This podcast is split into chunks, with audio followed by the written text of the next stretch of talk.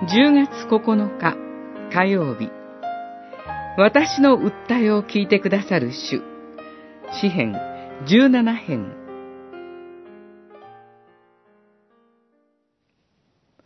主よ正しい訴えを聞き。私の叫びに耳を傾け。祈りに耳を向けてください。私の唇に欺きはありません。見前から私のために裁きを送り出し、あなたご自身の目をもって公平にご覧ください。十七編、一節、二節。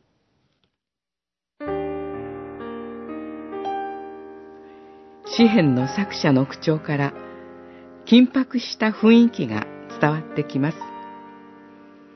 そこはまるで法廷のようです。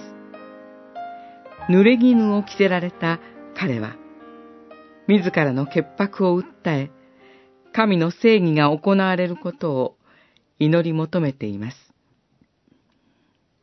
自分が法廷に立たされることを願う人はいないでしょう。それが冤罪事件であればなおさらです。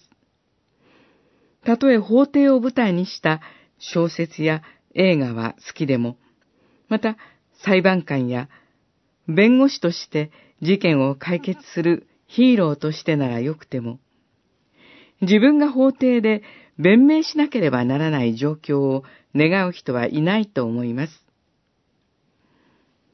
詩篇の作者も決して本意ではなかったでしょう。しかし、彼は主の公平な裁きを祈り願いながら、主の見前に立っています。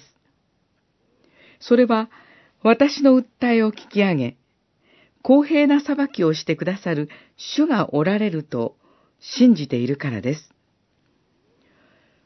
私たちの主は、瞳のように私を守り、翼の影に隠してくださるお方です。信仰者は、この主なる神に信頼することができます。